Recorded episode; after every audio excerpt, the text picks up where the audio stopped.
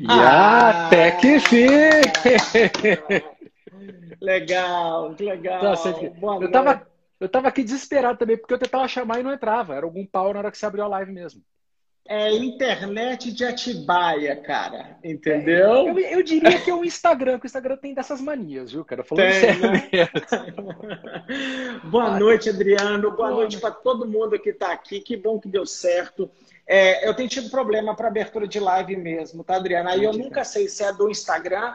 Eu moro numa, num condomínio no, no, no fim do mundo que pertence ao, ao, a Atibaia e a nossa internet é rural, né? Nenhuma dessas que você contrata por aí, ah, entendeu? Filho, eu sei como é que é, porque eu estou construindo, né? E é engraçado, eu já tô, eu já tô no grupo de, de WhatsApp do condomínio. E, cara, eu tô entrando em desespero, porque toda semana é, a minha internet caiu. Minha internet caiu. Aí eu falei, nossa, eu tô ferrado quando eu for para esse condomínio, cara. Eu vou ter que comprar um gerador. Sabe o que, que nós vamos fazer aqui, cara? A gente está planejando ter um segundo provedor de internet para ter backup. Ah, entendeu? Porque na hora que um cai, o outro volta, senão não vai dar. Agora, agora que os dois estão influencers, né? Precisamos, ah. precisamos subir o, o Insta dela para ter arrasta para cima, caramba. É isso aí, ó. gente, segue a Lucila Costa. Favor, gente, Ela ó. precisa de mais 3 mil e poucas pessoas.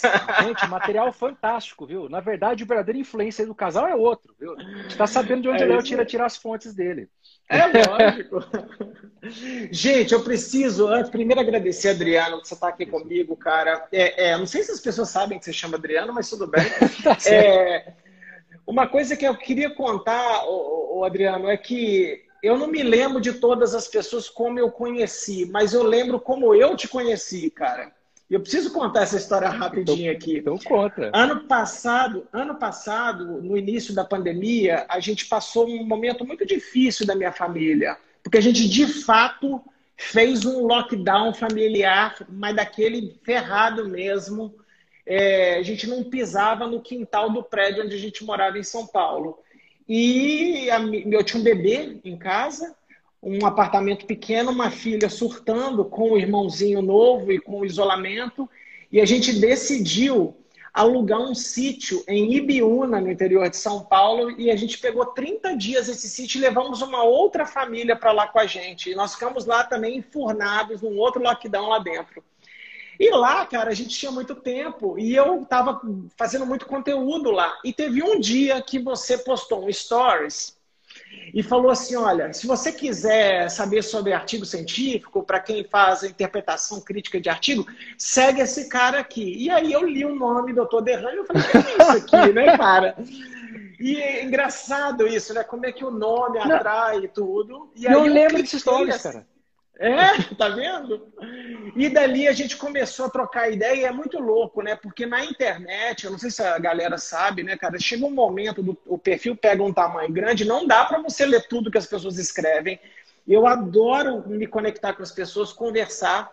Mas naquele dia, por acaso, eu troquei uma meia dúzia de palavras com você e dali criou-se uma conexão, né, cara? Muito legal. É, você tinha um perfil já muito bacana, pequeno, de uma hora para outra ele estourou, né? Explodiu enquanto você pegou Covid. Eu lembro dessa história direitinho e tal. E, e são, eu tenho várias outras pessoas que eu conheci parecido com você. E como que é maluco esse mundo de internet, né, cara? cara? Que faz a gente conhecer pessoas que a gente nunca se conectaria na vida real, talvez, e que acontecem essas coisas lindas assim. Na verdade, cara, a internet per permite uma coisa que a gente sempre sonhou na época que a gente era criança, adolescente da televisão, e agora é a realidade, de você poder se conectar com seus ídolos, né? Às vezes é. você pega uma pessoa que você, que você admira, você começa a gostar do negócio, você pega e manda uma mensagem para ela, responde, você fica caceta. É. cara, eu lembro desses stories, cara, porque foi o seguinte, você, eu lembro que você estava nesse sítio, quer dizer, eu não sabia dessa história do sítio e tal, mas eu lembro que você pegou, botou assim o celular para baixo, assim, ó, você gravou assim, falou, eu vou conversar, papai Léo vai conversar com vocês aqui. O negócio é o seguinte, vocês estão achando muito bonito esse negócio de cloroquina e tudo mais tal, né? É isso aí. Se você der Guaraná para 99% das pessoas, vão sarar também, né? E assim, isso é uma coisa que depois, ao longo da pandemia, a gente repetiu muito, né? Essa coisa da, da, da é, do, do, viés justamente relacionado a, ao prognóstico da doença, né? Mas você foi a primeira pessoa que colocou para mim aquilo, cara, de uma maneira muito clara, entendeu? Que era aquela coisa tipo assim, sabe? O rei tá nu. Tava lá na cara de todo mundo. Às vezes é, é o, a, o, trabalho do divulgador científico, do professor, né? É esse. Uhum. Pegar aquilo que tá na cara e explicar da maneira que as pessoas entendam. Daí foi é. que eu mandei, mandei mensagem, comecei a, a, passar os seus posts. Na época também acho que você já tava com mais de 30 mil seguidores, né? Acho que sim, acho que e, sim. É, tá, você já tinha toda essa parte sua de professor, já, você já tinha começado há bastante, bastante tempo a mais que eu, a parte de divulgação uhum. científica. E eu fiquei assim, falei, cara, e dessa coisa? Eu mandei mensagem, eu falei, caceta, cara, ele respondeu. Tipo assim, sabe? É aquela piada é. que nossas avós que davam boa noite pro William Bonner, né? Na internet, você dá boa noite pro William Bonner, ele responde, né? Legal, pois é. Caraca, mano. Legal. Cara... Adriano, já tem pergunta para você que é a minha primeira. Eu sei a resposta, né? Hum. Tem muita gente que não sabe por que, que o seu apelido de internet é Dr. Derrame e é o seu apelido de vida mesmo, né? De fato, é. os seus colegas de faculdade chamam de Dr. Derrame. Conta para eles por que, então, que eles te... por que, que você se denomina como Dr. Derrame. Detalhe é que meus amigos do círculo mais interno ficam puto comigo, porque o apelido, assim, pro círculo mais fechado era Arara porque eu não parava de falar. Ah. né? Mas então, gente, porque aquela coisa acontece no começo da faculdade, quando você chega lá, às vezes o nome das pessoas está tudo por sigla, né? Porque é muita gente, tudo mais tal. E meu nome é Adriano Vendimiati Cardoso. Então é AVC. Então, quando o pessoal pega e vê lá, né, pô, fulano é o AVC, eles falam, isso aqui é piada, isso aqui é aula trote. Acharam que eu tava lá para zoar com eles. E eu entrei na faculdade mais velho. Entendeu? Eu entrei na uhum. faculdade, eu tava com 20 para 21 anos né? Uhum. Eu já tinha, já tinha prestado vestibular algumas vezes, tudo mais. Então, de pronto, pensava, ah, isso aqui é aula trote e tudo mais. E ficou. E o engraçado, o engraçado foi que na época que eu fui começar essa coisa de divulgação científica, eu, eu já logo no começo, assim, a primeira coisa que eu fiz foi um texto, um desabafo que eu fiz que viralizou lá no Facebook. Teve, sei lá, quantos mil negócios. Eu falei, ah, vou começar a trabalhar com isso. Começar a usar isso aqui para poder passar coisa científica pro pessoal. Daí eu contratei uma equipe. E eu falei para eles, que nome que usa? Doutor Derrame. Eu falei, gente, mas será? Pessoal, será que eles não vão pegar e, e ficar com uma, um asco? Tipo, esse cara tá fazendo piadinha com saúde, né? E se eu pegar pessoas que tiveram derrame e começar a xingar eu? Não, vai, vai que vai dar certo, vai que vai dar certo. Vai dar certo. Deu. E mais doido ainda, quando eu li do derrame, eu falei que esse cara é neurologista, né, cara? Eu falei, é lógico que ele é neurologista. E eu demorei alguns meses para descobrir que você não era neurologista. Detalhe que eu quase fiz, cara. Eu, eu, eu quase. Duas especialidades que, assim, que eu parei na boca para fazer foi neurocirurgia e psiquiatria. A neurocirurgia, acho que eu até pensei, pô, doutor AVC, neurocirurgião fica meio difícil, né? Mas uhum. também, também por escolha de vida. Eu acho que você passou. Legal. Essa coisa que você mudou de São Paulo para Atibaia foi porque acho que o Covid fez você repensar várias coisas de qualidade de vida, né, cara? Fez, fez. Né? Fez, cara. Assim, é, a, a minha baixinha em especial, assim, é em ordem de crescente de estresse. Foi minha filha, minha esposa, eu e o Pedrinho, nem ligou, né? É, então foi muito. Não tinha menor plano, cara. Em outubro, tem uma pessoa na live aqui que acompanhou você, Jordana. A gente veio na casa dela aqui no condomínio no mês de outubro e na hora de ir embora ela falou assim: cara, dorme aí mais uma noite e tal. Ela falou assim: de manhã eu vou te mostrar umas casas estão à venda aqui e tudo. A primeira casa que eu entrei é a casa que eu tô morando hoje. É Sério? Muito doido, cara, é, é muito hora, doido. cara. Não, isso é, é muito bom. É muito e tem muitas coisas que fazem isso, faz assim dar, dar aquela repensada, sabe? E na época da, da, da residência para neurocirurgia, são, são cinco para seis anos neurocirurgia. E é um negócio do caramba, né? Eu fiquei pensando, cara, tipo, é isso que eu quero para minha vida mesmo? Vai ser um uhum. sacerdócio de mais seis anos. Eu amo de paixão isso. Ou eu estou fazendo por causa daquela coisa assim, a masturbação mental? Não, porque é a especialidade mais difícil. Eu peguei e falei, não, uhum. vamos dar um downgrade. E ainda por cima, os caminhos que eu escolhi, depois eu troquei tudo também. Mas a vida é assim, né, cara? É muito é louco. Sempre, Isso é muito bom. O Adriano, conta pra gente rapidinho. Hoje a sua especialidade, se você fosse denominar com qual especialidade que você atua mais na medicina, qual que seria? Cara, seria emergencista. Entendeu? Tá. Assim, é, vamos dizer assim, 90% do meu tempo é isso. O resto que eu tô fazendo de consultório, porque você é uhum. clínico geral. Antigamente Entendi. eu tava assim, 30% cirurgião, 70% emergencista. Agora eu tô quase assim, 90 10. Eu estou um ou dois plantões uhum. como cirurgião geral, até por opção. E agora, uhum. no consultório clínico. Basicamente, uhum. até porque é difícil ser cirurgião por telemedicina, né? Claro. e como é que é a rotina do médico que trabalha dentro de emergência? É tipo aquilo de filme mesmo? É, não tem, porque parece assim, eu, eu imagino que o glamour é zero dentro de um setor de emergência na rotina do médico, né? Eu já tive experiência como físio dentro de UTI quanto eu fazia faculdade, que a gente fazia físico respiratório e tudo. Mas eu ainda acho que, e que também é, é, é zero. Aliás, a profissão, a profissão é sem glamour. Eu sempre achei isso, né? As pessoas glamourizam muito, mas é muito trabalho, é muita luta, é muita dificuldade e tudo. Como é que é essa rotina sua dentro da emergência, sei lá, descreve seu dia, um tá. dia, um dia comum de um médico da emergência. Vou, vou, passar. Mas só você falando do glamour, eu quero pegar um gancho bem bacana disso, né? Um amigo meu, ele é engenheiro, é, engenheiro, trabalha com a, com a parte é, administrativa e a força da engenharia. Quando ele estava assim num posto alto da empresa dele, posto alto, ele estava com um salário em torno de 15 mil reais. Lógico, tinha participação uhum. de lucro, um salário, cara, puta salário pro Brasil, né? Entendeu? Uhum. Então, né? Cara, ele tinha vaga privativa, né? Ele tinha geladeira na, lá no, no, escritório dele com uma verba para ele poder comprar o que ele quisesse para quando ele recebesse sei lá o quê, cartão para almoço, cartão para sei lá o quê.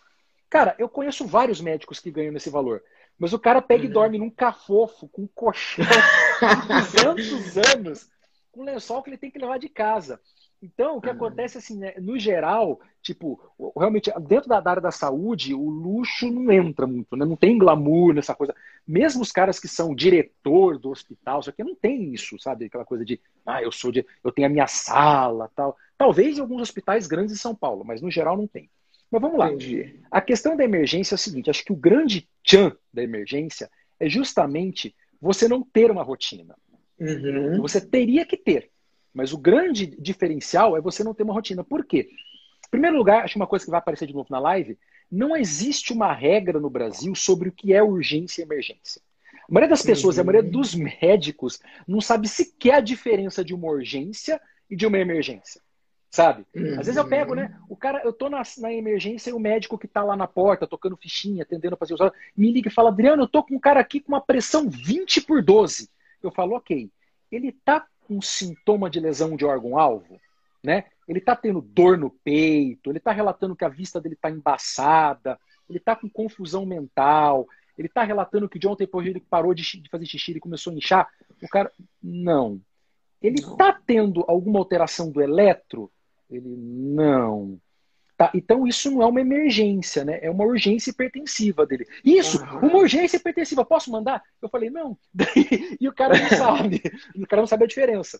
Então é o seguinte, ah. qual que é a rotina? A rotina quando você entra numa sala de emergência é, você vai ter X leitos, entendeu? Ah. Geralmente, depende do tamanho do hospital, depende do, do tamanho do serviço, você vai ter os leitos de emergência mesmo, aquele assim, tipo, a coisa mais grave que chegar, e os leitos de urgência, que é aqueles pacientes que já estavam ali antes ou que ficaram, ou coisa que o valha.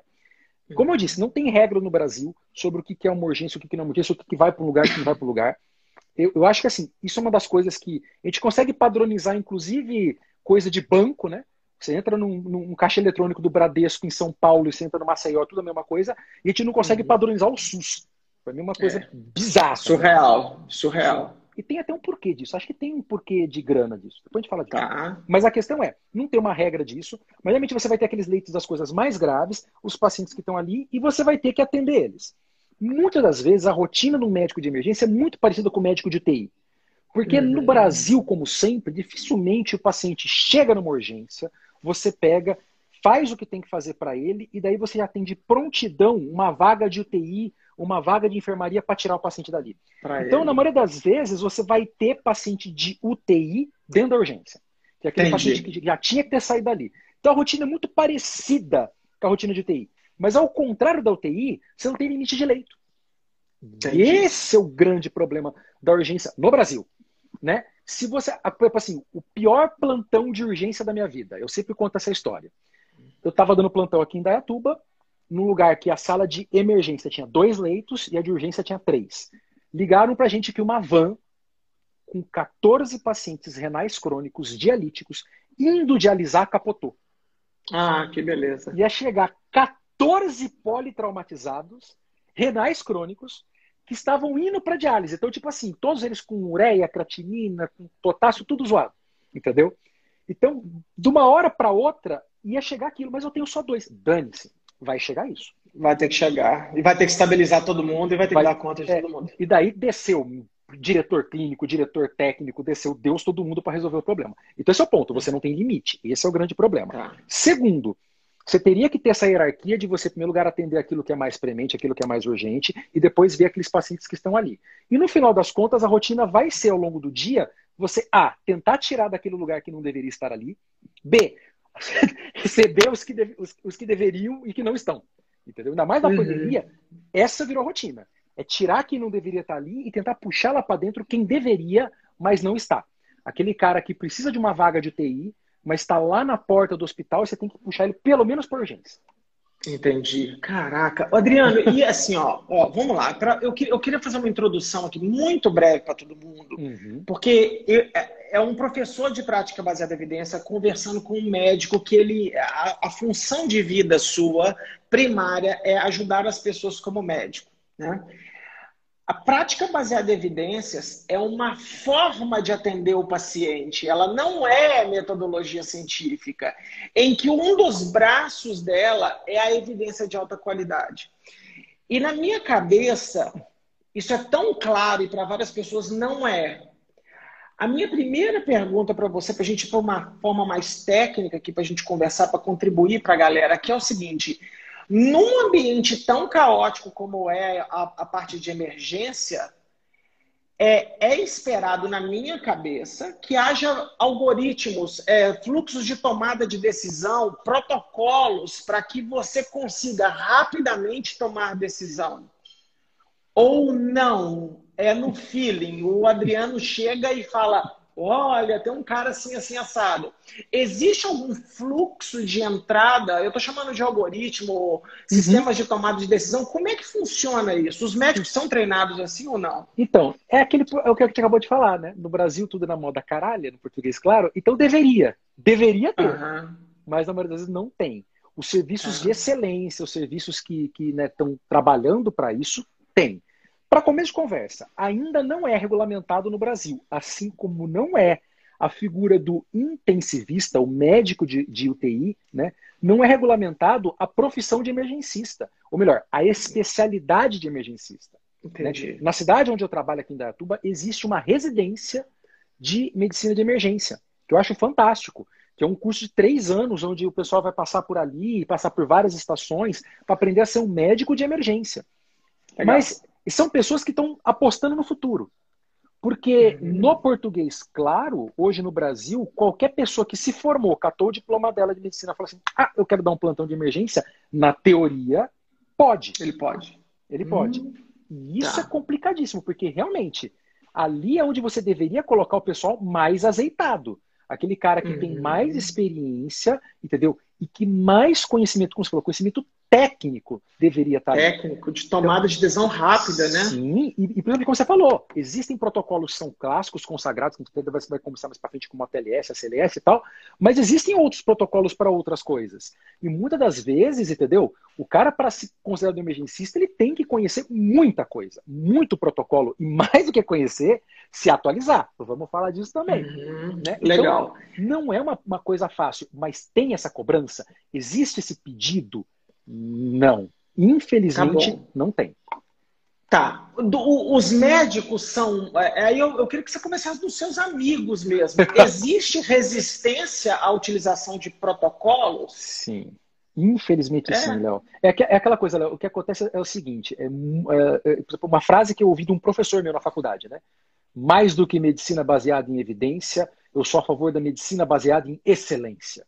Então é aquela Entendi. pessoa que é, é, assim, sabe, ela, ela ainda está no século XVIII. Se você falar para ela que existem mi, micro-organismos minúsculos que existem nas, nas coisas e que eles causam doença, ele fala, não, são miasmas. Entendeu? Ele não consegue Entendi. acreditar que a ciência e a medicina, a saúde como um todo, é contra-intuitiva. Ele só consegue acreditar naquilo que o olho dele viu, que a experiência dele foi acalentando. E tem um problema muito sério nisso, Léo. É que é o seguinte, dentro da uhum. emergência, assim como dentro do pronto-socorro como um todo, tem uma estatística que, é lógico, precisa ser revisada, mas dizem que assim, a chance de eu acertar um diagnóstico é em torno de 30%. O problema maior, né, o problema maior, que eu acho que é, é menor que isso, é que a maioria das vezes eu nunca vou saber disso. Uhum. Né? Mais o cara de porta. Imagina aquele médico de pronto-socorro. Chega o cara para mim, o que, que você tem? Abre a garganta. Ah, não é nada não, sai fora. Você, dor no peito, é músculo. Se esse cara for um infarto, ele não vai ter esse feedback. Então ele vai ter sempre o reforço do erro.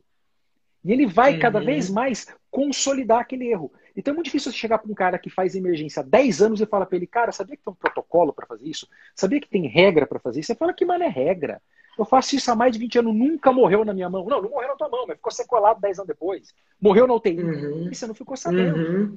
Ô, Adriano, sabe o que me vem na cabeça agora, cara? Nos meus cursos presenciais de PBE, quando eu fazia, né, pré-pandemia, é, eu conto sempre de um protocolo de atuação médica ou mesmo de enfermagem de pacientes que. Aí é urgência ortopédica, né, que é meu ramo de atividade. Uhum. O paciente chega com uma entorse tornozelo, aí assim, pede raio-x ou não pede raio-x. Existe uma regra de predição clínica que chama Otto-Ample Rules, que é utilizada para o médico rapidamente fazer um exame de 30 segundos e falar assim: esse cara tem uma probabilidade grande de ter fratura, portanto, eu vou pedir um raio-x. Ou não baseado nesse teste aqui, é muito improvável que ele vai ter a fratura e eu nem vou pedir o raio-x. E vou economizar um mundo de dinheiro.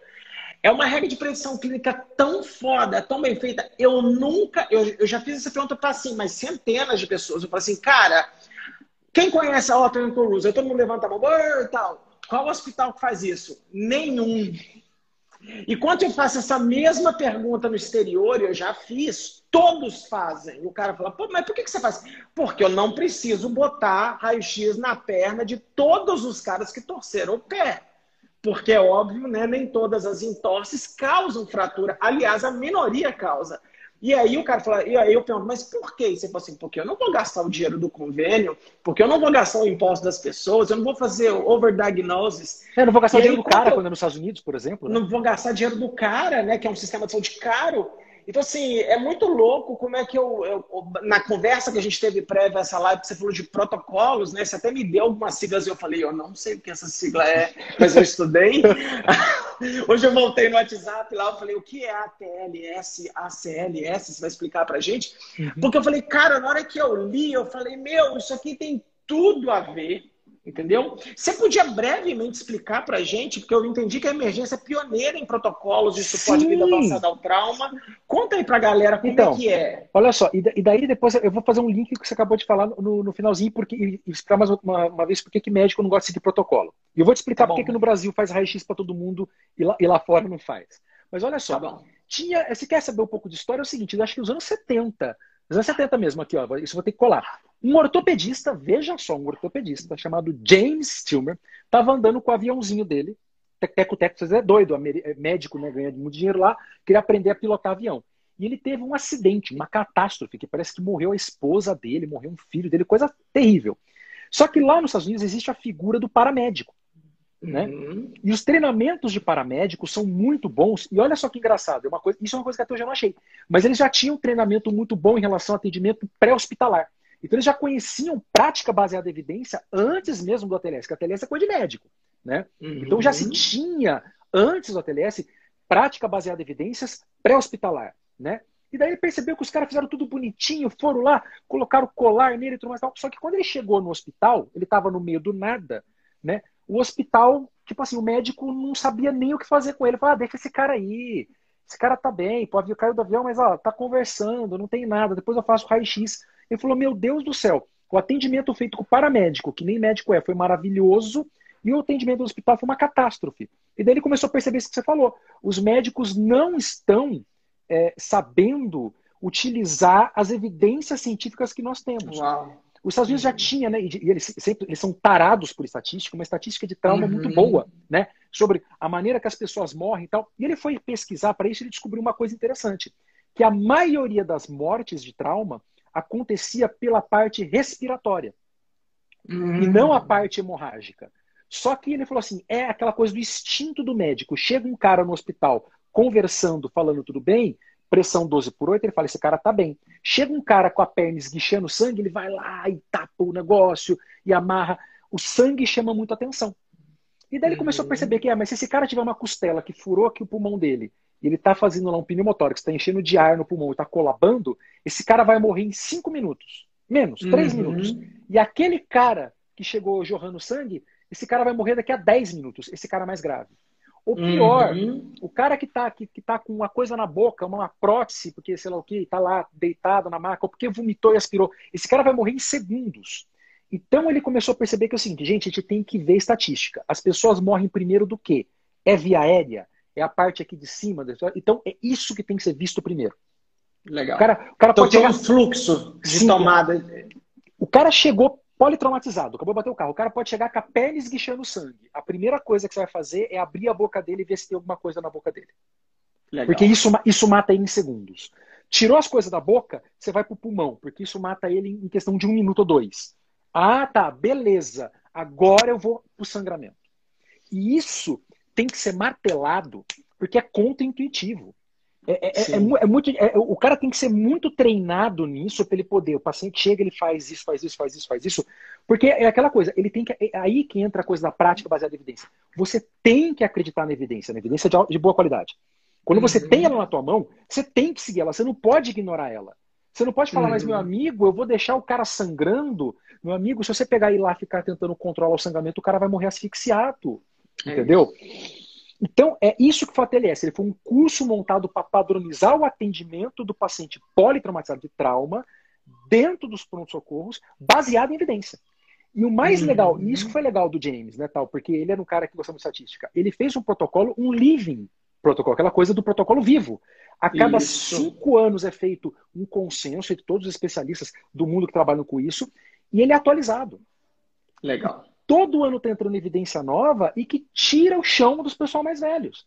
Porque tem muito uhum. colega que eu conheço que fez a TLS há 15 anos e fala: Eu já fiz a TLS, eu já conheço a TLS. Pra você ter uma ideia, existe o protocolo na época que eu fiz, há 15 anos atrás, que falava o seguinte: o paciente não teve perda de consciência, não, não desmaiou no trauma seja o que for. Trauma que for, bateu a cabeça, bateu o carro, tá ok. Não está alcoolizado, você palpou o pescoço dele e ele não relata dor, a chance de ele ter uma fratura cervical é menos de 0,01%. Você está uhum. autorizado a tirar o colar cervical desse paciente. Você não precisa tirar, fazer raio-x para poder tirar aquele colar uhum. cervical. Né? Aquele, aquele, aquele negócio que você vê em filme. Dentro do hospital, isso. E até hoje, quando eu faço isso, o pessoal fala assim: mas você não vai fazer um raio-x antes? Eu falo, mas gente, não precisa do raio-x. É né? probabilidade, você não precisa de exame. É, você não precisa. Fala assim, ah, mas Adriano, você vai. Você não, daí entra, o, o, o, porquê? E se daí o cara tem uma fratura você vai ser processado? Faz o raio-x antes. Então, o pessoal tem esse, essa resistência a seguir protocolos, por, é, é de novo, por vieses que são mais antigos é, é, assim, tá, tá muito enraizado nele, às vezes até em cultura, né? Antes dele ser e médico. E muito de medicina defensiva também, né, Adriano? Ele fala, se eu errar esse diagnóstico, esse cara via óbito, eu tô fudido, eles vão me, né, o mundo de rede social hoje, o cara pode querer queimar, inventar e tal. Eu, eu, eu tive uma conversa maravilhosa quando eu dei uma, um curso de PBE para hematologistas e oncologistas no Einstein. Eu nunca tinha ouvido a expressão medicina defensiva. E lá eu ouvi assim, eu, eu fiquei absurdado como eles são. Eles assumem, eles assumem. eu sou defensivo, cara, eu não posso errar. Aí eu falo assim, cara, exemplo, né, do meu montador lombar. Eu falei, mas você vai achar um tumor a cada 250 mil raio-x de coluna. Você vai pedir raio-x para todo mundo? O cara fala, vou. Eu falei, cara, mas é um para 250 mil. Aí ele falou, mas e se for na sua mãe? Eu falei, cara, a probabilidade é de 1 para 250 mil. E para você ver, Adriano, como é que a gente, a gente entende mal de probabilidade, isso não tem nada a ver com inteligência, com titulação, porque eu estava no, eu no Einstein, eu estava no, no, no local teoricamente perfeito, né? Nós não pensamos de forma probabilística. O cérebro não, é, não foi treinado para isso, né? Então, assim, igual a gente falou assim, ah, a vacina da AstraZeneca e eventos trombolíticos, né? Aí eu falo, cara, são sete casos a cada um milhão, velho, para acertar. Mas se for eu, eu falei, meu, não vai ser você.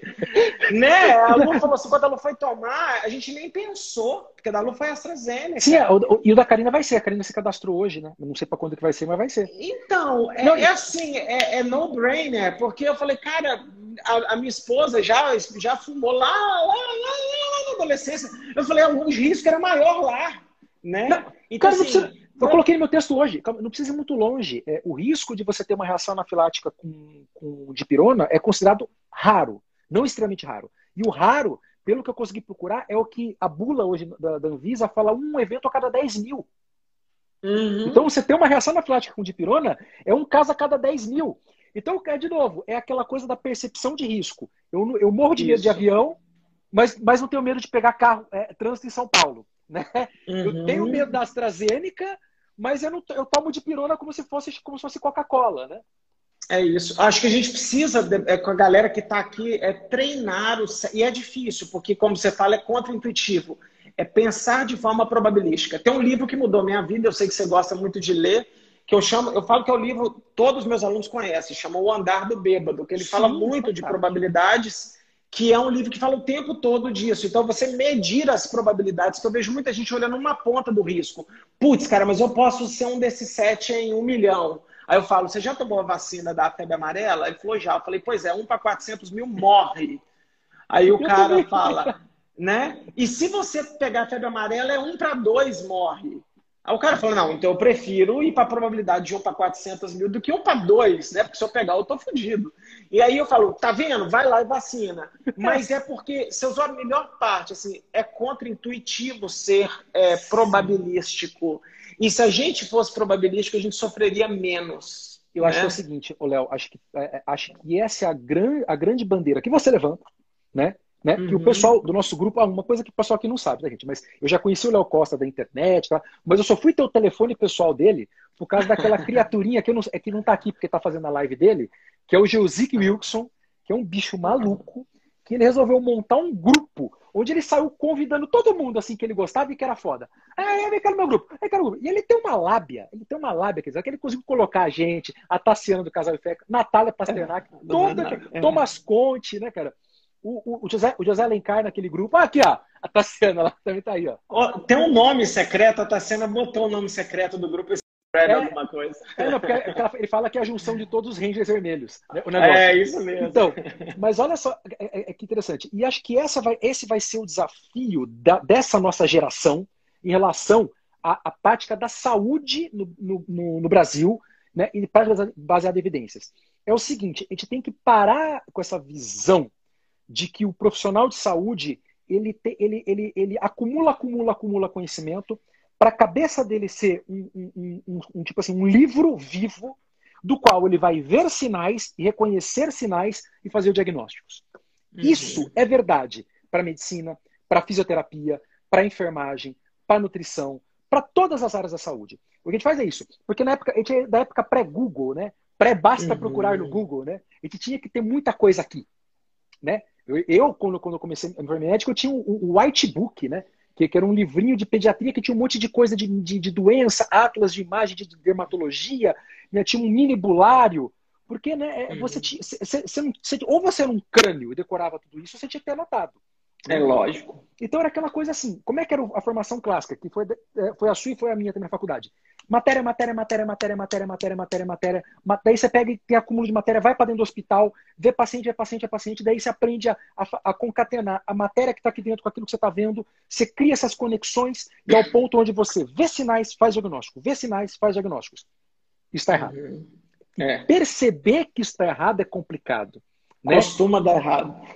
Como você falou, a questão agora é justamente assim, de começar a acumular, é, é, de novo, é, o conhecimento está tão fluido na área da saúde, está tão fluido. É, a, a pandemia veio para mostrar isso para a gente. Acho que ela veio para escancarar isso. O uhum. conhecimento ele está ele tá renovando-se tão rapidamente que não dá mais para você acumular conhecimento. Você tem que é, é, tipo assim, acumular métodos ou né, formas de chegar a uma resposta, ou isso. de você chegar ao conhecimento. Então, é o que a gente falou, uhum. a gente tem que ter um pensamento probabilístico, entendeu? Porque daí, quando o resultado final aqui mudou, eu não, eu não entro em desespero. Vou dar Isso. outro exemplo do, do ATLS. Quando eu fiz a ATLS, como é que, como é que era o, o, o tratamento para choque? Paciente que está sangrando, chocado. Era o seguinte: você, ah, o, o meu amigo aqui do Foco da PH, beijão para ele aí. Ele tem uma página também de APH e de, de, de atendimento pessoal muito bacana. Daí é o seguinte: o que, que acontece? Você tinha que fazer assim, você tinha que manter a pressão do cara. A ideia do paciente chocado era manter a pressão dele 12 por 8 para manter o, o, os órgãos sendo oxigenados, manter o, o, sangue circulando, o cérebro funcionando. Então, a regra era 3 litros de soro cristalóide para cada litro estimado de perda sanguínea. Então, você pega e faz lá o, o, o, tem lá toda a tabela do TLS, tal, você fala, hum, esse paciente está com a pressão baixa, então já deve ter perdido em torno de 2,5 litros e meio de sangue. 2 litros e meio, eu vou meter 7 a 8 litros de soro nesse cara. Soro. 12 por 8. Eu tenho que fazer o cacete para deixar a pressão dele a 12 por 8. Sabe o que é uhum. engraçado? Daí, ó, aí como entra de novo o problema de você só decorar coisas, mas não pensar de maneira probabilística.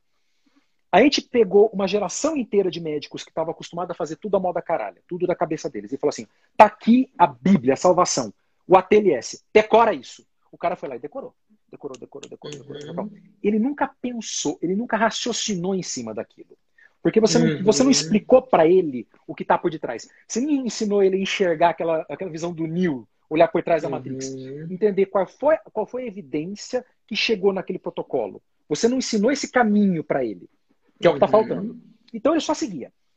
Daí, teve um santo que pensou, mas gente, o que, que adianta a pressão ser 12 por 8 se o que tem na veia do cara é soro? Não, tem mais, não tem mais hemácia. Não está é. carregando, não tá carregando é, é, mais oxigênio nenhum. O cara está com a pressão 12 uhum. por 8 e todos, tá os, tecidos, todos os tecidos dele estão hipóxicos. Ele está morrendo. Uhum. Né? E ainda por cima, eu estou diluindo o fator de coagulação, deixando o sangue dele mais ralo. Esse cara vai começar a sangrar mais ainda, ele vai morrer. Daí, mas isso só apareceu por quê? Porque você teve evidência. Você começou a perceber que todo mundo que você deixava 12 por 8 estava morrendo. E o pessoal que você não fazia isso, até porque o pessoal não seguia o ATLS, olha que bizarro, estava vivendo mais. Pera lá quem a gente não está seguindo a TLS e está vivendo mais, tem que ver o que está acontecendo aí. Então era isso. Isso. Volta mudou. atrás e refaz. Vai, tá... Então o que mudou o protocolo? O que, que é agora? É um para um para um. O cara chegou no, no, no, no, no protocolo, está chocado, ele tem que receber um litro de sangue para uma bolsa. Pra, um litro de soro para uma bolsa de sangue, para uma bolsa de plaqueta, para uma bolsa de plasma.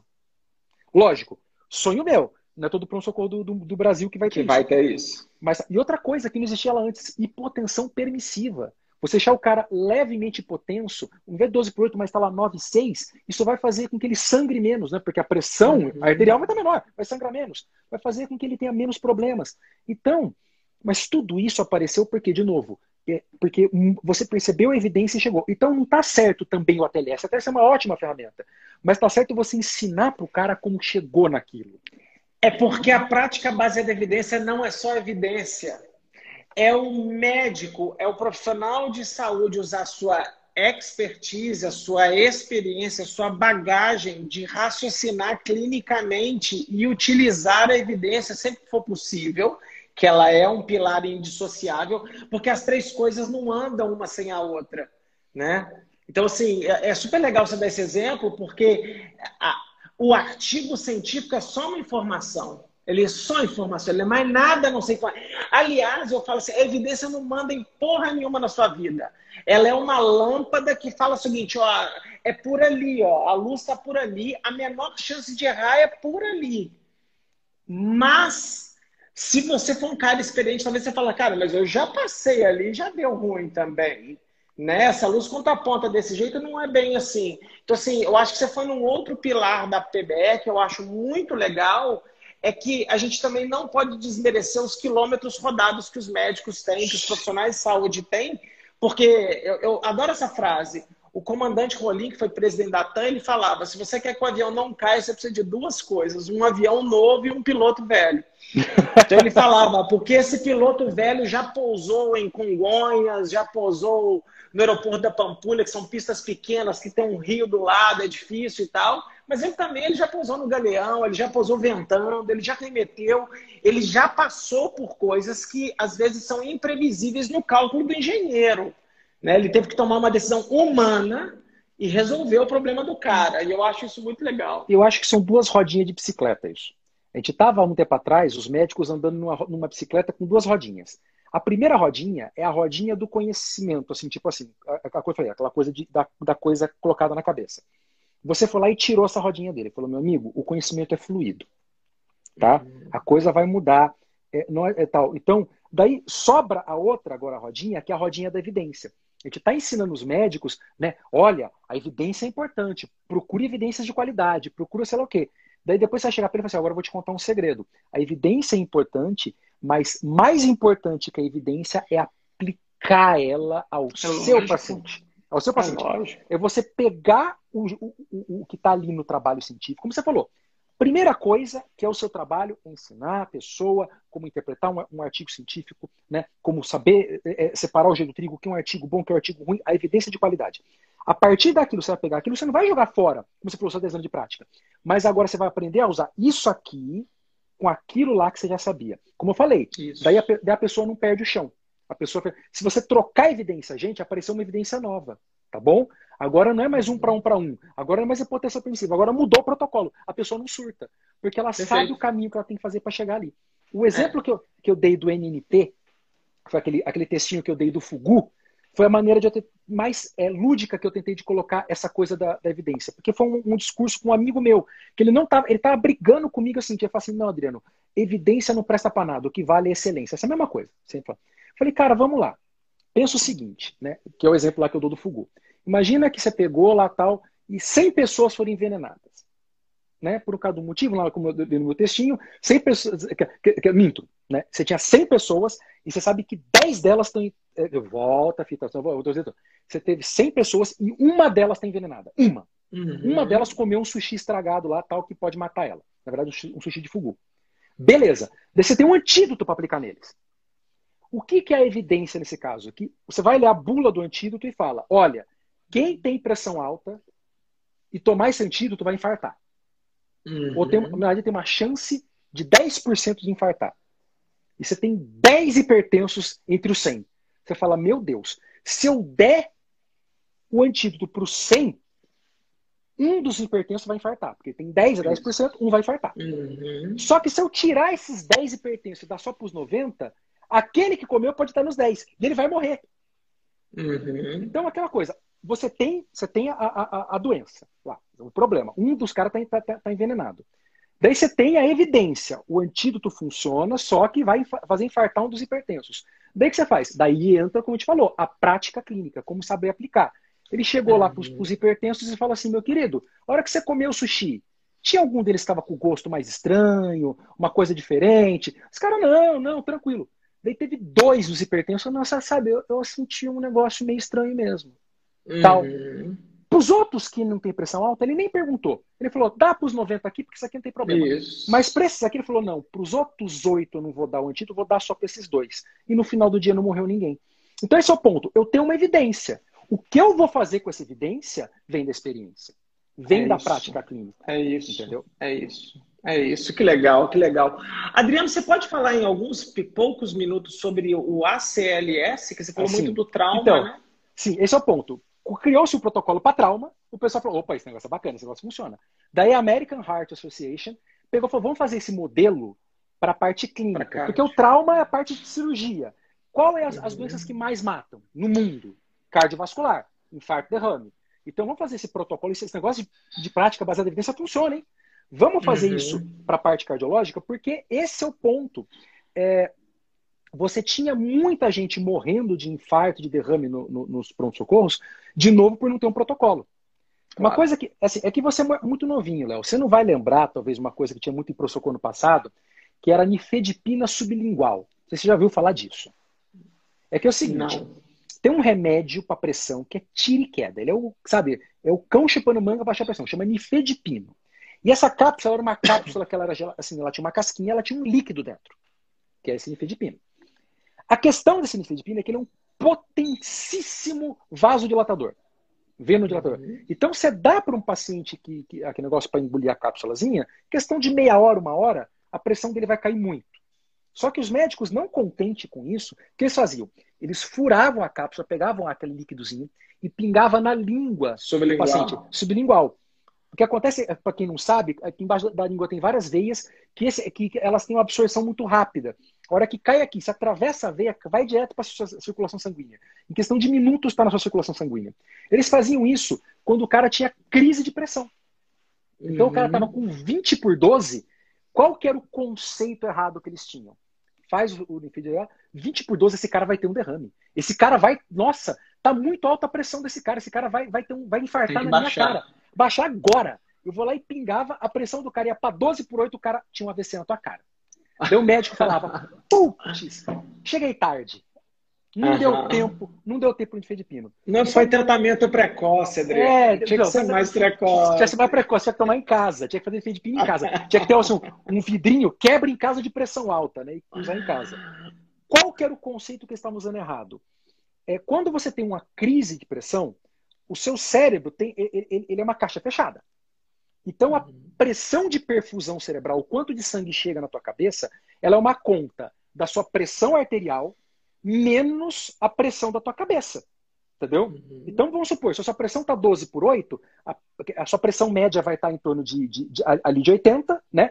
A pressão da sua cabeça tem que estar tá em 60, tem que estar tá ali uhum. em 65, 70, para ter uma pressão de 10, de chegar sangue no teu, na tua cabeça. Se ela estiver muito baixa, 30, 40 pressão na tua cabeça, o sangue vai chegar com muita força, pode estourar os vasos. E se ela estiver acima de 80, não chega sangue na tua cabeça, né? Porque está 90 a tua pressão na cabeça. O sangue não passa. Então, conforme a tua pressão vai subindo, a pressão na cabeça também vai. A pressão intracraniana também vai. Por isso que a pessoa pode começar a ter edema, pode começar a ter tontura tal. O que acontece se você pega e vai lá, ó, tá aqui, ó. Pressão tá aqui e tal. Você vai lá e faz a pressão 12 por 8. Você acabou de fazer zero de perfusão cerebral pra esse cara. É uhum. É óbvio que ele vai ter um AVC, um AVC gigante. Uhum. Então, de novo, falta de protocolo. Então, eles começaram a fazer um protocolo de como atender um paciente infartado, como atender um paciente com uma arritmia. Aquilo que aconteceu, até perguntaram aqui, com o, o, o jogador, apesar que ele já tinha um desfibrilador, né? Uhum. Implantado, se eu não me engano. Mas aquilo que aconteceu com ele, aquilo é protocolo da CLS. Quando o paciente entra em fibrilação ventricular, para cada minuto que esse cara não é desfibrilado, você perde 10% de chance de reverter ele.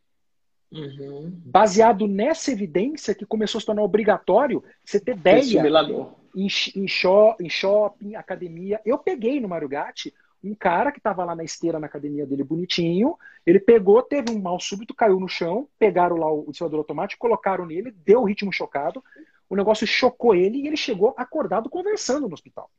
Uhum. Era um cara que há 10 anos atrás iria morrer.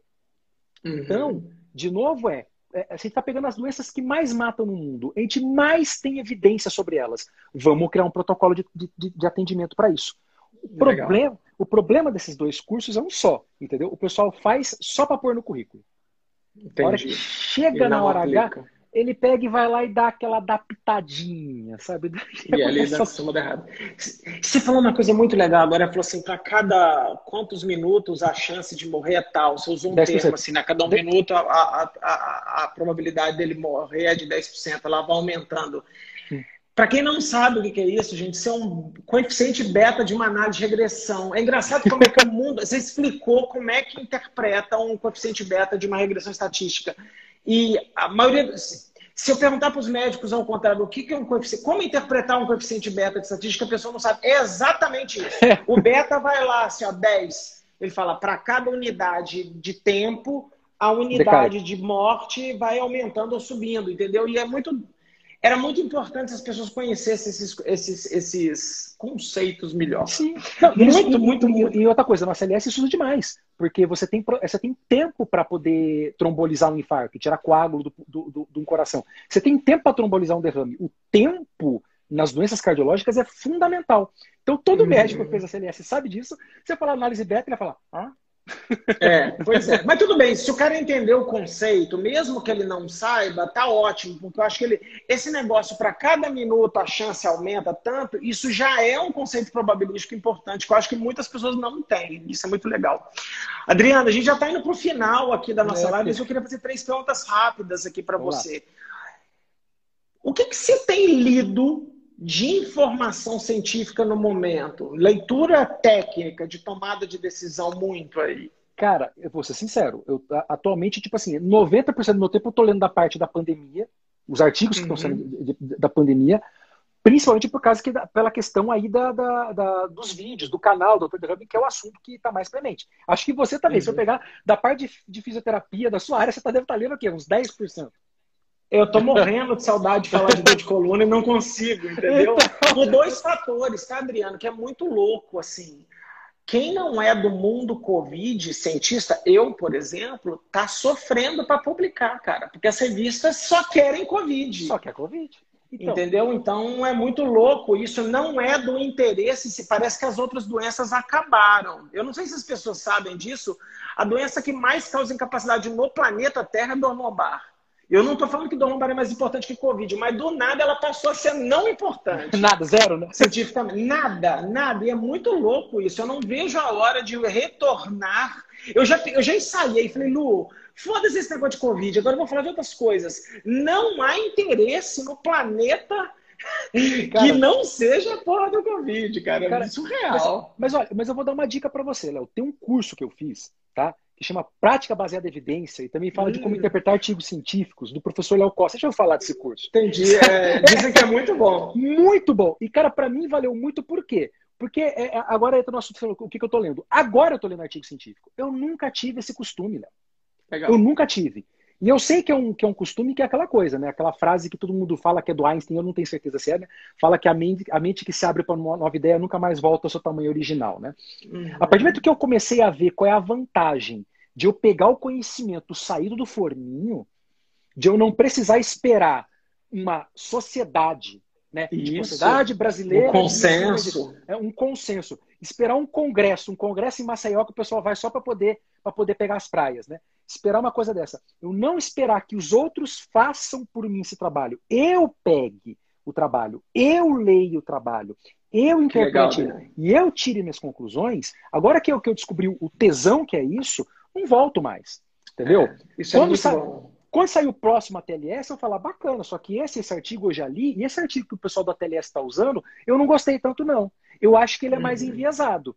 Então, para uhum. mim, eles renovam a cada cinco anos. Entrou nesse protocolo da TLS desse ano, mas eu acho que daqui a cinco anos vai cair. Porque uhum. esse é o uhum. ponto. O rei, agora, de novo, para mim o rei está nu. Antigamente aquela coisa dos, dos, dos consensos, que é ó, oh, consenso, é isso, consenso, é. consenso. Você começa a perceber que às vezes o consenso é feito por pessoas falhas. Tem vieses nesses consensos também. Que entendeu? bom, que bom isso, é, cara. Eu, eu acho que é o seguinte: é super interessante você também entender e ter a humildade de saber que tem quem sabe mais que você. Uhum. Tipo assim, uhum. eu queria ter, eu queria ter, cara, a autoestima, entendeu? Do Pedro Porto. Eu tenho certeza que, que esse cara, ele olha pro espelho e fala assim, mano, tu não é Deus. Porque Deus não sabe neurocirurgia e você sabe neurocirurgia. Você é foda. Você, você, Pedrão, você é foda. Porque vai lá, cara, o presidente da Associação Brasileira de Infectologia, perante o Senado, falar de uma meta-análise da iniciativa Cochrane. Falei certo? É que você pega. Uhum. Tal. Da meta-análise dos caras que fazem, os caras que ensinam como fazer meta-análise no mundo. Então, tipo assim, não estou falando de um ou dois, está falando de centenas de especialistas. Os caras que vão lá e falam assim, é assim que faz, tá bom? Ó, eu vou ensinar para vocês, tá bom? Tal. E o cara fala assim, ó, a meta-análise deles diz, cloroquina não faz bem, faz mal. Ele pega e fala assim, é, a Cochrane fez errado. Eles não souberam é, é fazer isso. essa meta-análise. É isso. Sabe, é tipo isso. assim, ó, ó é, é, a, a, o pensamento crítico é diferente do pensamento cético. E acho, acho que essa é frase isso. é sua. Acho que essa frase é, é sua isso. também. Entendeu? Uhum. A, gente, a, gente, tem que começar a incentivar o pensamento crítico. É saber criticar, interpretar. Agora o pensamento cético. Né? E, e não usa a mesma, a mesmo rigor para pseudo-evidência. Eu tô com um vídeo para falar amanhã sobre uma. De, falaram que dieta vegetariana cura Covid, né? Não pega. Eu não, eu, eu demorei uns 15 minutos para ler o paper e eu não tá, eu estava enojado no resumo. Eu falei, gente, isso aqui é muito ruim. Isso não pode, não tem como isso ser verdade, é implausível. E as pessoas estão é, explosivo. Aí eu falei, cara, tudo de novo, né? Falaram que própolis, que melatonina. Vamos de novo. Lá vai o Léo fazer vídeo todo de novo. E, e, é maluco essas coisas. A gente ficar provando da coisa ruim e a gente não a gente está tomando é, é, cerveja samba e deixando a Estela atuar na geladeira. Tá errado, velho. Mas, mas sabe o que, que é tá também? Errado. De novo, é porque, de, é de novo, no Brasil, a gente, a gente costuma abrasileirar tudo. E o que aconteceu foi, daí, por que, que eu fui fazer o teu curso também? Porque eu gostava de você pra caramba. Assisti todas as aulas, tô devendo duas ainda, desculpa. Mas vamos lá. É, é o tempo. Mas olha só que interessante. A, a Covid trouxe para nós uma coisa que eu já tinha visto. É que, de novo, você é muito novinho, Léo, você não viu isso que é essa coisa do aprender a medicina conforme ela está sendo feita. A minha mãe, eu já falei isso em outras lives, ela foi uma das primeiras enfermeiras a trabalhar com HIV no Brasil. Então, ela trabalhava lá no HC. Então eu vivi, através da minha mãe, como foi bizarro essa coisa de você chegar para o pessoal da saúde e tirar o chão deles e falar assim: ó, não existe consenso, não existe livro que ensina essa doença. Nós vamos aprender conforme estamos andando, nós vamos aprender a, a, a, andar conforme corre.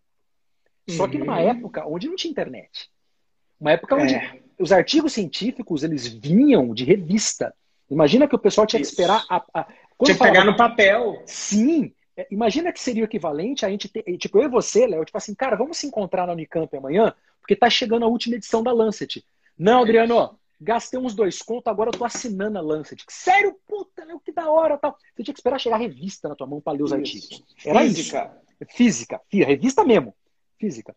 Então, naquela época, a gente tiveram que aprender a doença conforme estava acontecendo. E nós estamos tendo a boa sorte de fazer isso de novo. Né? De ter, ter esse uhum. negócio. Só que daí, de novo, é a hora do bom profissional aprender como interpretar um, um artigo científico, saber separar o joio do trigo, aprender a desenvolver um pensamento crítico, aprender a prática baseada em evidência e como aplicar isso na vida dele. De novo, não estamos falando para você esquecer tudo que você sabe, meu querido. É como uhum. você pegar o plus da evidência e transformar, como você, bem que você falou, uma luz que está iluminando o teu conhecimento. E ele mostra aquilo que está falho no teu conhecimento ele mostra pedaços, nuances do seu conhecimento que você nem tinha noção. Nossa, eu nunca tinha percebido isso aqui. Que bacana, ela é uma nova luz, uhum. um novo olhar. E daí o que acontece? Né? A gente transformou isso em jogo de futebol. De é. novo. De Foda, cara. novo. É aquela coisa, o cara pega e aprende a ler um artigo científico e, e daí ele vê o teu vídeo, que você fala, gente, estudo observacional não serve para medir hum. intervenção. Tá? Tem que ser ensaio clínico, duplo cego, entendeu? Randomizado. Perfeito. Ele pega e daí vem o Alexandre Garcia. Vocês queriam um ensaio clínico duplo cego randomizado? Tá aqui, ó. Ivermeta. Uhum. A gente fala, não, criatura, não. É isso. É novo, muito triste. Essa coisa, de novo, do jogo de futebol. Vale o ensaio clínico capenga, vale a, a, a cerveja local, porque eu sou carioca do Rio de Janeiro. Dane-se a uhum. Estela, porque ela não é feita no, não é feita no Rio. É isso, é muito complexo. Cara, é, putz, é, é, a, gente, a gente tem que discutir muito isso. Agora, é muito legal que a gente está discutindo isso. Eu, eu, eu, vejo com bons olhos. A gente tem uma galera fazendo essas coisas todas. Me conta duas coisas aqui rápida. Hum. Para que, que você está na internet, cara? O que, que isso te motivou a vir para cá? É, eu acompanhei um caso talvez único que eu vi na internet, um cara pular de 10 mil para 100 mil seguidores em dias. E, e qual que é o pró e contra desse negócio? É que tem hora que eu me pergunto sobre isso, né? Claro. Vale a pena, Não. né? Porque a gente toma umas porradas também foda, né? Ah, é, eu, eu, eu aprendo todo dia com você, aprendo todo dia com outros caras, que são exatamente os caras que eu estou convidando para a sequência de live. Semana que vem eu vou conversar com o José Alencar. É, e, por quê, cara? Por quê? Vamos lá. Vamos lá. Primeiro lugar, porque é, é aquela coisa. Depois que você abrir uma, aquela portinha, não dá para fechar mais. Entendeu? A primeira coisa, a primeira motivação, entendeu? Foi porque, olhando, de novo, não é, não é porque você está aqui, não. Olhando para stories como aquele seu, eu vi que aquele seu stories, entendeu? Ele conseguia fazer muito mais pelas pessoas, entendeu? No meio da pandemia, que eu ser um cara muito bem informado, muito bem trabalhado e ficar paciente por paciente falando isso para eles. Aquele trabalho a escala de formiguinha, a escala. Eu, e também porque eu vi o outro lado. Eu vi negros, como eu já citei alguns nomes aqui, mas nem vou citar mais, mas negacionistas com milhões, milhões de seguidores fazendo desserviço. Era uhum. abrir a internet vê um cara com um milhão de seguidores falando que a cloroquina funciona, está aqui provado. Eu falava, não, criatura. Então todo o trabalho que eu fazia lá no meu consultório ia pro lixo. Derrubava. Uhum. E daí eu comecei a perceber isso. Se a gente que está do lado do bem, do lado da ciência, do lado de vamos fazer o jeito da coisa certa, não se unir e não começar a, a se tornar uma voz, a gente vai ser uhum. encobertado. Uhum. É, é, é de, tá na hora que não dá para se calar. Se você sabe como, como é, se você sabe como faz, se você consegue se comunicar em ciência, está na hora de você fazer isso. Acho que daí virou uma obrigação, obrigação. Segundo lugar, é gostoso também. Apesar que acabando essa é. live aqui, eu ainda vou ter um paciente, depois do paciente eu vou ter que gravar dois vídeos, vou dormir lá pelas três horas da manhã, entendeu? É gostoso também. É gostoso quando você tá lá e de repente, fora os haters, aqui talvez chegue alguém e fale assim, cara, que da hora.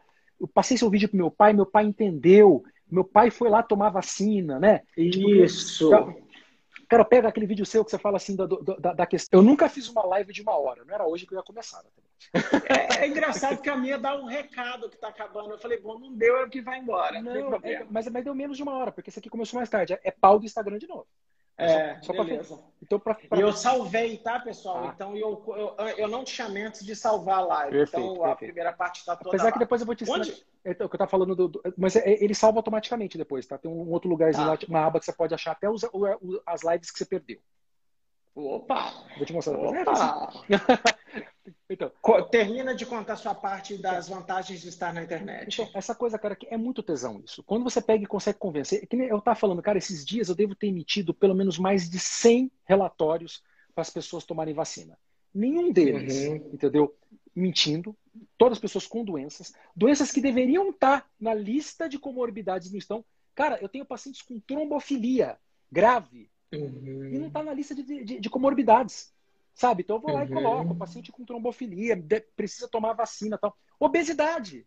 Os caras estão pedindo relatório é. para obesidade, Léo. É, é, é, é, surreal. Tipo assim. É, é, por que, que você vai tomar é porque vacina? a colônia, é porque a gente largou Portugal, mas Portugal nunca largou não, a gente, né, cara? A burocracia, né? O cartório. Vamos no médico para ele escrever que eu sou gordo. É, eu falo, cara, Tipo assim, Tem uma balança aí nessa porra, não, meu? Não, e detalhe, detalhe é isso. Detalhe que eu, eu, eu tive um paciente que foi bem isso. Ele chegou lá, tinha uma balança tal, daí ele pegou e deu o relatório. Ele falou: eu não vou pesar? Ah, não, eu acredito no papel. Tipo assim, é, é difícil demais, cara. Cara, é, eu, eu compartilho com, com, com o seu testemunho, Adriano, assim é, pré-Covid, o meu perfil era muito voltado para o profissional de saúde. E durante o Covid não foi de propósito, ele começou a atingir o público. Eu brinco que a minha fã número um chama Guardanapos Religiosos. Aliás, um beijo para você, Guardanapos Religiosos. É, é, é, a senhora do que trabalha, a dona de casa, que ela fala assim: Eu vi o seu vídeo, eu, eu tive centenas vezes, eu mostro para mim toda hora e eu me emociono em todas. O cara fala assim: eu estava em dúvida e eu assisti o seu vídeo e eu vacinei. Eu falei, é mais um que a gente ajudou, entendeu? É, é, e se eu fosse falar que o meu perfil é muito voltado para o profissional, ele é, mas isso tem me dado um prazer que os meus cursos não me dão mais, entendeu? Porque eu sei que o curso tem uma questão financeira, né? Eu ganho dinheiro, ele é importante para mim a vida eu continuar fazendo o meu, meu papel. Mas é muito legal é poder explicar, eu acho que você faz isso muito bem também, explicar de forma simples que as pessoas nem sempre conseguem. Né? Explicar de forma simples, fazendo alusões, fazendo é, é, conexões através de super-heróis, através de futebol. E eu não tenho, cara, eu não tenho menor pudor em copiar a ideia dos outros. Então, um dia a Bianca do Médicos da Pandemia falou um negócio que vacina é como se fosse um airbag. Então ela vai te salvar, mas você pode bater a cabeça, o airbag pode abrir, você pode morrer. Eu falei, cara, é problema seu que me contou isso, Bianca. Eu vou fazer um vídeo sobre isso, entendeu? É, por quê? Porque o cara fala, caralho, entendi. É isso, velho. Por isso que a tia tomou a vacina e passou mal e eu tomei não aconteceu nada, porque o airbag me salvou, mas não conseguiu salvar o outro. Então, assim, eu acho que a gente precisa utilizar uma ferramenta maravilhosa da internet, é, tentar jogar, a, a, a, manter a parte técnica em dia, mas explicar de forma simples para a gente atingir o maior número de pessoas possível. Sim, e eu, é, eu acho que você faz isso muito bem. É, é, acho que esse é o ponto fundamental, porque é o seguinte: é não tomar por ignorante, entendeu? A pessoa que está te ouvindo. E eu, quando Exato. eu falo isso, eu não estou falando da pessoa só da internet, né? Tipo, eu já tinha isso de antes, porque eu atendo em posto de saúde, às vezes eu atendo pessoas que são analfabetas. É mas, mas eu não gosto de chegar para aquela vozinha e falar, toma um remédio. Eu falo, ó, oh, você tem que tomar esse remédio aqui, tá? Esse remédio aqui é o atenolol. Ele ataca a adrenalina. Tipo assim, onde a adrenalina age, ele vai lá e faz o contrário. Então, por isso que o senhor está muito nervoso, muito ansioso, ele é bom para a pressão do senhor, porque ele vai ajudar a segurar esse ponto. É tá? E vai ajudar a diminuir o tremor de sua mão. Pronto ele nunca mais deixar de tomar aquele remédio. Porque agora é ele sabe qual é a função dele. É isso. Lá na Unicídio, onde eu trabalho, né, eu trabalho num ambulatório de ortopedia que passam 100 pacientes num dia. É, lá é Vila Carrão, cara. Vai Corinthians lá, irmão. é mundo cão. Os caras. E é, é, é, engraçado como é que essa rotina com o paciente mais humilde te dá a experiência de tentar falar simples. E o cara fala, pô, eu venho por causa do professor aqui, né? E tudo, e isso ajuda, né? A comunicação melhora. E quanto vem para a internet, ajuda demais. Pra caramba. Querido Adriano, me fala uma coisa seguinte, cara. Hum me dá um plantão Covid de cinco minutos. O que, que você tá. acha? Como é que a gente está? Aí eu quero a sua opinião. Foda-se tá. a evidência. Não. A sua percepção de médico, o que, que você está vendo? Quando que nós vamos sair desse negócio? O que, então, que você acha, cara? Cara, eu vou, vou ser sincero com você. É que eu, eu sigo também outros influenciadores que estão trazendo algumas estatísticas, como o próprio né, é, Atila Marino, né, entre outros caras, que estão trazendo aquelas estatísticas, e eu vou ter que falar isso no meu próximo vídeo, que o meu maior medo, assim como o maior medo deles, é a Delta é a indiana. Uhum. Entendeu? Uhum. Ela já se mostrou mais virulenta que a alfa, que é a britânica. Uhum. E a alfa, ela, ela competia pau a pau com a P1, com a sul-africana. A sul-africana até mais, até em questão de virulência. Pelo visto, ela é só mais virulenta, a alfa. Mas ela é de todas a mais virulenta, até chegar a delta. Uhum. Então, o, o, que eu tô vendo nos plantões ainda não é a delta. Eu não tô vendo ela. Eu não tô vendo uhum. a indiana. Aquilo que aconteceu no começo do ano, que eu fiz o meu diário do caos que explodiu, viralizou, galera, o jogo mudou. Isso aqui é P1. E daí uhum. veio o meu uhum. amigo André Ribas, que é um pesquisador aqui da Unicamp, que ele está fazendo toda essa análise estatística de, de, de proporção de, de cepas e mostrou que realmente já estava aqui em setembro a P1. E aquela explosão que teve, que eu vi, que bate com o meu vídeo, realmente tal, foi essa coisa da introdução da P1 como hegemônica na nossa, na nossa região, entendeu? Uhum. Isso eu não estou vendo ainda. Eu estou vendo, eu tô vendo ainda a rebarba da abertura do Dia das Mães, do pessoal na rua. Tá aumentando, uhum. mas não tá tão feio como eu tenho, assim, eu posso, eu quero estar tá errado. Eu quero estar tá errado, uhum. mas eu tenho certeza que vai ficar pior. Sabe? A coisa está aumentando. Aqui em Dayatuba, que é uma cidade menor, então, assim, 10, 12 pacientes já estouram o plantão. E está acontecendo isso. Antes era 5, 7 pacientes novos por dia. Agora é 11, 15 pacientes novos por dia.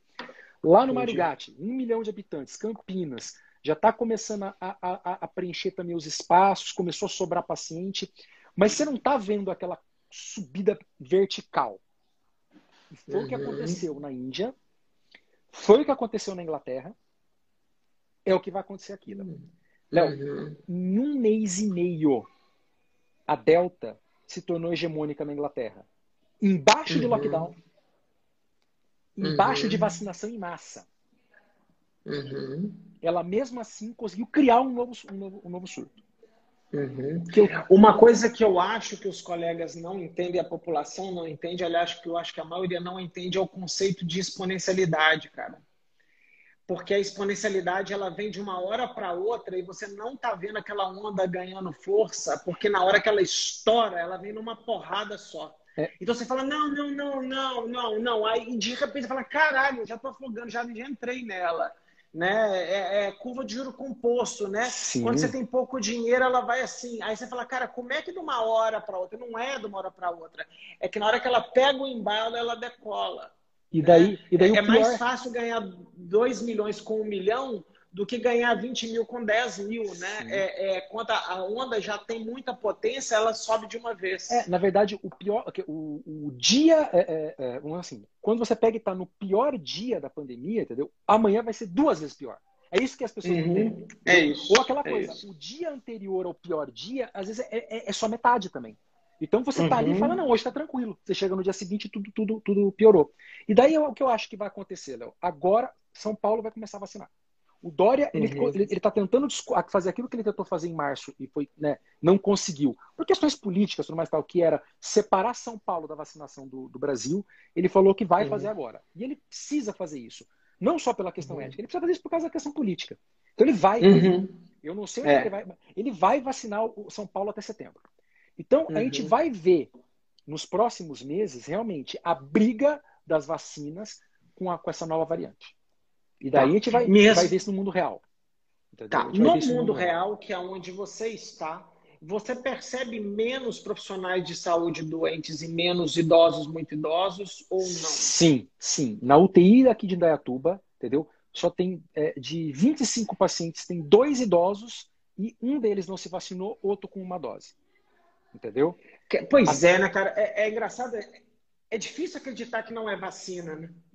Não, não tem como, Léo. Assim, tipo, de novo, é, isso é uma coisa. É. Graças a Deus, a Delta, nesse aspecto, ela ainda, a, a vacina ainda aguenta. E tá mostrando, uhum. e, e, isso é tanto que eles estão segurando na Índia na base da vacina, tanto que eles estão segurando na Inglaterra na base da vacina. Mas o que ela uhum. mostrou é que ela consegue criar um surto mesmo durante a vacinação. E uhum. mesmo durante o lockdown. Você, é, o, o, que você tem que fazer, às vezes, é endurecer mais, vacinar mais, que foi o que a Inglaterra fez. A Inglaterra falou, não tem como fazer Isso. mais lockdown. O lockdown já está lockdown. Não tem como, sei lá, uhum. as pessoas no banheiro. Né? Então, vacina. Começaram a vacinar crianças, crianças adolescentes, né, principalmente, porque começou a esbarrar naquela porcentagem da população que é anti-vacina. E que eu Isso. acredito, Léo, ó, vai estar tá registrado aqui. Para mim, o Brasil vai bater nos anti-vacinas em agosto. É ali que Entendi. o muro dos antes-vacina vai bater em forte. Porque julho ainda uhum. tem, junho tem pouca dose. Você sabe disso, você está vendo. Sempre reduzindo, uhum. sempre reduzindo a expectativa. É. Julho, vai, julho vai ter bastante. Julho vai começar a chegar naquele ponto realmente ali, tipo assim, que você vai começar a ter vacina para quem quer. É. Daí em agosto vai ser o, vai abrir o open bar de vacina. Agosto abre. Agosto é galera, uhum. quem quiser vem. E daí vai começar a vir, vai começar a vir e vai parar. Isso, que é o que aconteceu em todos os lugares. Você vai falar, e agora? E daí vai. Você sabe, você sabe que o, o, o estado do. Acho, não é do Wisconsin, ou é da Califórnia. Sabe o que o estado da Califórnia está fazendo? Eu não, eu não eu vou, depois eu vou ver o estado. Tá dando um cigarro de maconha para cada pessoa que se vacina. Porque lá é legalizado. Opa! Então você vai lá e você ganha. O Putin tá fazendo uma, uma, uma, loteria também lá, sei lá, que, de um, sei lá quantos milhões. Tem, no, lá nos Estados Unidos agora tem o Vaxa Million, uma loteria. Estão começando, eles estão estão perdendo o pudor. Tem que dar, tá começando a dar incentivo. Talvez no Brasil, talvez, você tenha que fazer incentivo realmente financeiro à questão de vacinação. Do jeito que linkou uhum. o Bolsa Família à, à assiduidade, pode ser que você fale, ó, auxílio emergencial só para quem está vacinado. Vai dar bem. É Agora a pergunta é se nosso governo vai querer fazer isso, né? Pois é, pois é. Eu fico ainda pensando que vai ter um preguiçoso também, que não está muito afim, mas se chegar, vai. É, os outros já dessa né? história. É, em BH, alguns anos atrás, teve uma vacinação de febre amarela e eles perceberam um negócio fantástico. A mulherada vacinava toda e os homens não vacinavam. De preguiça. O cara tá trabalhando, eu não vou não e tal. E BH, cara, mandou agente comunitário de saúde para os campos de futebol para os bares. BH é a terra do boteco, né? Eu sou de Belo Horizonte. Então, as mulheres chegavam lá, as, as moças das agências comunitárias de saúde iam para os bares de BH e falavam assim: opa, cara, você já vacinou para febre amarela? Não. Quer? Aí o cara falava, ah, vai aí, né? Levantava a camisa e, e eu falei, cara, que estratégia foda de fazer. Porque às vezes é preguiça. O cara não quer se deslocar para pegar fila. Já peguei, então, já assim, peguei Covid mesmo. Já, já peguei e tal. Aí eu acho assim, se você reduzir a barreira, facilitar a barreira, sabe? Vacinação em shopping center, em, em metrô. Sim. Não, que, pessoas... que nos Estados Unidos, né? Tá fazendo. Eles estão tão, tão, tão dando em tudo quanto é lugar. E, e, é. e assim, mas, de novo, aqui só tá faltando o quê? Dose. Por uma coisa Isso. dessa. É, é. Mas é isso, cara. Vamos pegar com fé. Acho que nós, acho é. que nós vamos sair como a gente sempre saiu, Adriano, na base da bagunça. É. Né? O Brasil ele é desestruturado, desorganizado, mas na base da bagunça. É assim, agora, agora falando... A minha esposa tá rastejando aqui embaixo de mim para Para aparecer. Para aparecer. Eu falei, que isso, velho? Mas só, só, só para dizer qual, como é que eu acho que vai ser a situação. Ju, junho, julho explode. Eu acho que julho explode. Se realmente tiver, se acontecer no Brasil, que aconteceu no país, a, a hegemonia da Delta, julho explode. E vai explodir daquele jeito assustador. E agosto vai do mesmo jeito que sobe rápido, desce rápido. Cai, Por isso que vem é. o, o, o, prefeito Chapecó falar que foi o tratamento é, precoce, né? É, é tal, né? Então, tá aquela coisa. Então, daí vai começar a cair, só que junto com agosto começa também a vacinação em massa. E daí vai ser aquela coisa, que daí eu acho que agosto vai bem, setembro vai começar, vai, vai, vai começar a ter essa, essa, essa baixa, e por causa da recusa, por causa da barreira, e eu acho, Léo, eu acho, pode novo, é, é, é, isso aqui é mãe de Ná, que a gente vai bater no 70%. Vai sim. Vai, vai ser sim. assim. Vai chegar ali no 70 e dos 70 para 75 vai ser um sacrifício do inferno. Vai ser, como você uhum. falou, só se começar em boteco, começar a, a, a dizer. Vacinar adolescente. Adolescente, vai começar a falar, mas daí também já vai ter a vacina da Pfizer aqui, já pode vacinar adolescente, né? Vai ter Isso. bastante. Vai ser o, uhum. se não vacinar, não ganha Bolsa Família, aquela coisa toda, esse tipo de coisa. Daí dos 70 para 75 vai ser uma desgraça. E eu acho que a gente vai terminar o ano, mas na melhor das hipóteses, na melhor, com 80%. Eu acho. Legal. Eu acho que vai ser. Você acha que essa vacinação a 80% em dezembro é suficiente para o senhor vir na minha casa comer um churrasco? Não. Ou você acha que não, não vai dar ainda? Sim, na, na, verdade, na verdade, o que está faltando é a Karina tomar, tomar as duas dela e você tomar a sua. Porque é aquele trabalho que eu falei para você. Vacinado com vacinado, a chance de transmissão okay. é menos de meio por cento. Daí, daí, daí é tranquilaço, entendeu? E vai, ser o que vai acontecer? A gente vai ter bolsões. A gente vai ter Isso. muitos bolsões. Você vai começar a falar assim, eu não vou mais no shopping é, é, Higienópolis, porque lá tá tendo muito antivaxer. Eu vou no Side Jardim uhum. porque lá o pessoal é mais vacinado. entendeu? É. Vai ser mais ou menos isso. É, eu não sei se você sente, só para a gente encerrar aqui, cara, eu, eu tenho dois sentimentos no momento, Adriana, assim eu começo a ver o meu núcleo familiar e de amigos mais vacinados, o que é maravilhoso. Ao mesmo tempo, eu sinto, eu começo a ver morte perto de mim, que me deixa maluco.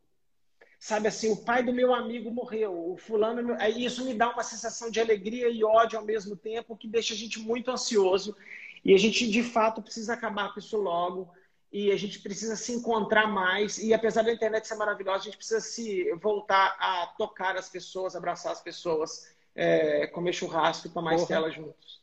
Por favor, meu querido. Ainda mais que você, você é safado, Léo. Você é safado. Você tava namorando a Estela fazia tempo pra caramba, né? Então, então isso, isso, isso, você marcava, marcava, marcava. Eu falei, isso, isso, aí vai dar, isso aí vai dar jogo, isso vai dar jogo, né? Ó. Jean Gereissati é meu amigo,